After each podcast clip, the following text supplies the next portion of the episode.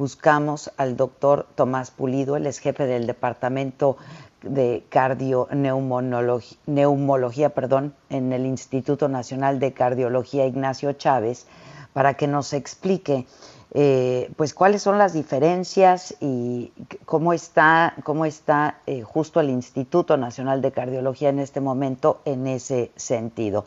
Doctor Pulido, ¿cómo está? Muy buenos días.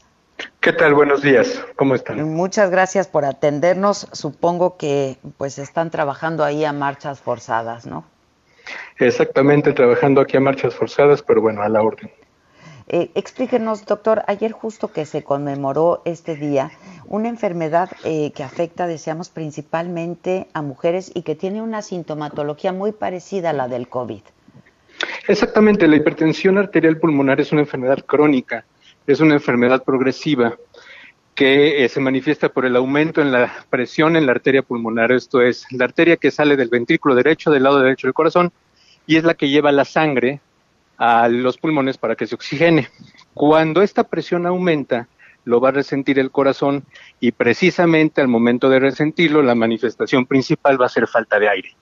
Entonces, dependiendo un poquito de la progresión de la enfermedad, en qué etapa se haga el diagnóstico, la falta de aire puede ser falta de aire de esfuerzos o con ejercicio, hasta llegar a ser en reposo. Entonces, obviamente, en, en estos tiempos de pandemia y de COVID, eh, pues la falta de aire o la disnea es, es, es, una posibilidad, ¿no? Y siempre hay que pensar en las, en las enfermedades.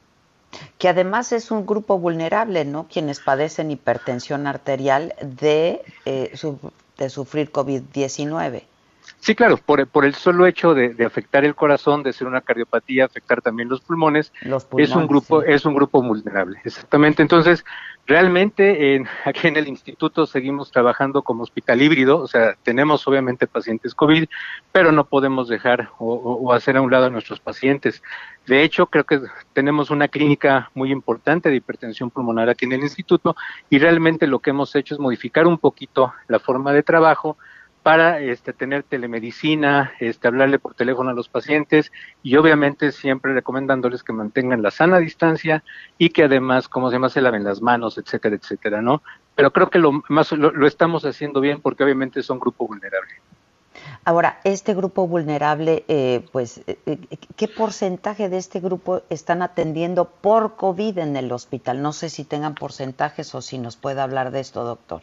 Sí, bueno, porcentaje como tal, aquí en el no, instituto no, no. es menos del 5%, este, mm. y no nada más es en el instituto, es en México. O sea, nosotros asumimos que por ser pacientes que tienen una cardiopatía tienen más riesgo, pero curiosamente en todo el mundo no se ha visto que haya tantos pacientes con hipertensión pulmonar. O sea, obviamente sabemos que el factor de riesgo más frecuente es, el, es el, eh, hipertensión sistémica, tabaquismo, obesidad, pero bueno, este, no, por alguna razón que estamos apenas investigando, no son tan frecuentes, llevamos menos del 5% de pacientes aquí tratados. Es que todavía es poco lo que se sabe de este virus, ¿no, doctor? Sí, claro, o sea, realmente eh, conforme está pasando esta pandemia estamos, estamos aprendiendo. Eh, digo, por ejemplo, un, un dato más o menos importante que se ha, que se ha encontrado es el virus en situaciones, digamos, de, de gente con hipertensión arterial sistémica o con, con obesidad, tabaquismo, etcétera, lo que hace es para entrar a la célula unirse a unos receptores que se llaman receptores EK2 que tienen todas las células del pulmón. Curiosamente, estos receptores están disminuidos en la hipertensión arterial pulmonar, ¿ok? Porque hay un daño a nivel de las células de los pulmones y esto hace que se engruese la, la, la arteria. Entonces, esto pudiera ser un, un, un mecanismo como de defensa del, del, paciente con hipertensión pulmonar y por eso no estamos viendo tantos pacientes infectados por el SARS-CoV-2. Pero bueno, esto es, esto es una teoría, ¿no? O sea, sí se ha demostrado que hay disminución de este receptor y eso probablemente proteja. Pero bueno, el mensaje es tienen que quedarse en casa, o sea, no van a ser inmunes a la, a la, a la infección y son las medidas que estamos, que estamos recomendando como en todo el mundo. Ahora, el Instituto de Cardiología está atendiendo a pacientes con COVID, eso sí, sí. está ocurriendo. Sí, sí, sí. Sí, de hecho nosotros somos un, un, hospital, como mencionó, un instituto híbrido. Atendemos, uh -huh. obviamente, los pacientes, sigue, sigue, habiendo personas con problemas de coronarias, de cardiopatía isquémica, infartos. Este, eso, eso no para. Entonces, lo que se ha hecho es rediseñar el instituto, a lo mejor no convertirlo completamente en COVID, como podría ser el, ejemplo del dinero del Instituto de Nutrición, pero tenemos todo bien establecido y sí estamos recibiendo pacientes COVID, sobre todo por apoyo de los institutos de aquí al lado, ¿no? ¿Y tienen capacidad, doctor? ¿Están teniendo capacidad todavía? ¿Cómo está la situación en cardiología? Bueno, estamos, estamos trabajando muy, muy, arduamente, digamos. Ahorita nuestra capacidad es más o menos al 80, al 80%. Este, tenemos todavía algunos ventiladores si es que fuera que fuera disponible para los pacientes que vienen que vienen más graves, pero bueno, esperemos que esto se mantenga así y que la gente nos ayude, ¿no? Con el con el quedarse en casa. Entonces sí estamos un poquito saturados, pero bueno, yo creo que estamos dando la, la, la cara y estamos tratando de hacer lo mejor por los pacientes. Ahora, todo el personal eh, médico del instituto están eh, teniendo y cubriendo todos los protocolos que se requieren, porque, a ver, doctor, hemos visto muchas historias de lo que está pasando en muchos hospitales, muchos médicos, enfermeras, pues todo el personal, ¿no?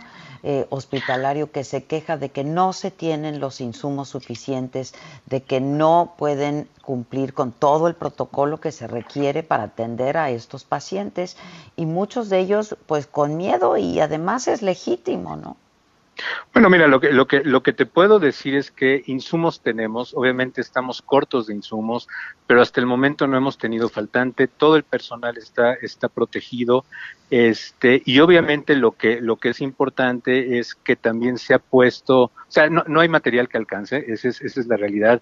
Hemos recibido material de la Secretaría de Salud, del INSABI, y realmente lo que sea, lo, lo que ha funcionado un poco es el recibir donativos. Este, ha habido varias compañías que nos están, este, particulares, privadas, que nos están donando tanto material, o sea, en especie como económicos.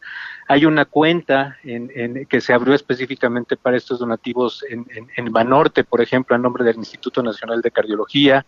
Eh, vaya, yo creo que al menos ahorita este, la vamos librando, como, como se dice, pero bueno, no, es que tengamos equipo material para que nos dure un mes, ¿no? ni de sobra tampoco, ¿no? Exactamente, este, exactamente.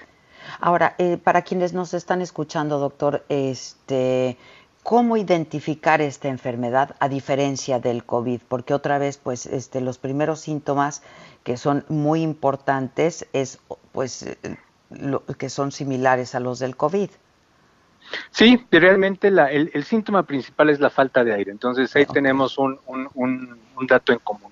A lo mejor la diferencia es que los pacientes con COVID van a tener cefalea, van a tener dolor de cabeza y van a tener fiebre que esto generalmente no lo vemos en pacientes con hipertensión arterial pulmonar. Eh, y pacientes con hipertensión pulmonar, además de la falta de aire, van a tener, pueden tener este, eh, palpitaciones, porque se generan arritmias, pueden tener eh, desmayos, que nosotros llamamos síncope, porque obviamente al corazón mm. le cuesta trabajo bombear. Entonces, yo podría decir que prácticamente el único dato en común sería la falta de aire, pero bueno, ante la, ante la duda, pues es obviamente llegar y, este y, decir, ¿no? Este, evaluar, tengo hipertensión pulmonar, tengo COVID, mejor me voy con el médico. Sí, claro, claro. Y, y bueno, pues practicarse la prueba de COVID, en todo caso. Exactamente, si el paciente cumple con la, con, con la definición operativa, digamos, de caso, pues sí, este, habría que hacerse la, habría que hacerse la prueba. La prueba. Doctor, este, pues todavía no llegamos al pico más alto de contagio. Se decía que sería esta misma semana. De hecho, eh, pues hablaban del día 5, día 6, día 7, día 8 y ya el 80% eh, de, capacidad el hospital, pues el instituto eh, es preocupante, ¿no, doctor? Pues mira, yo creo que como estamos estamos haciendo lo mejor lo mejor posible, este si bien estamos al 80-85%, yo creo que la, la, la, buena noticia también es que hemos podido dar de alta 16 pacientes, ¿no? 16 pacientes que se han ido que se han ido a su casa. Entonces, eso nos ha permitido también como que, que, el tener más espacio en un momento dado. Te digo, hasta el momento no estamos, no estamos tan saturados. Obviamente hago énfasis en el TAN, porque es el 85% de ocupación pues de las camas disponibles. Y esto también es importante, de las camas disponibles para área son? ¿Cuántas son? El 85%. ¿Ok? Que son más o menos como unas, unas 60, 70 camas las que tenemos, las que tenemos disponibles. Obviamente el hospital este, tiene espacio para pacientes con cardiopatías, para pacientes que lleguen con hipertensión pulmonar, con, con, con infartos, por ejemplo. Entonces, y eso también tiene que, tiene que quedar claro, ¿no?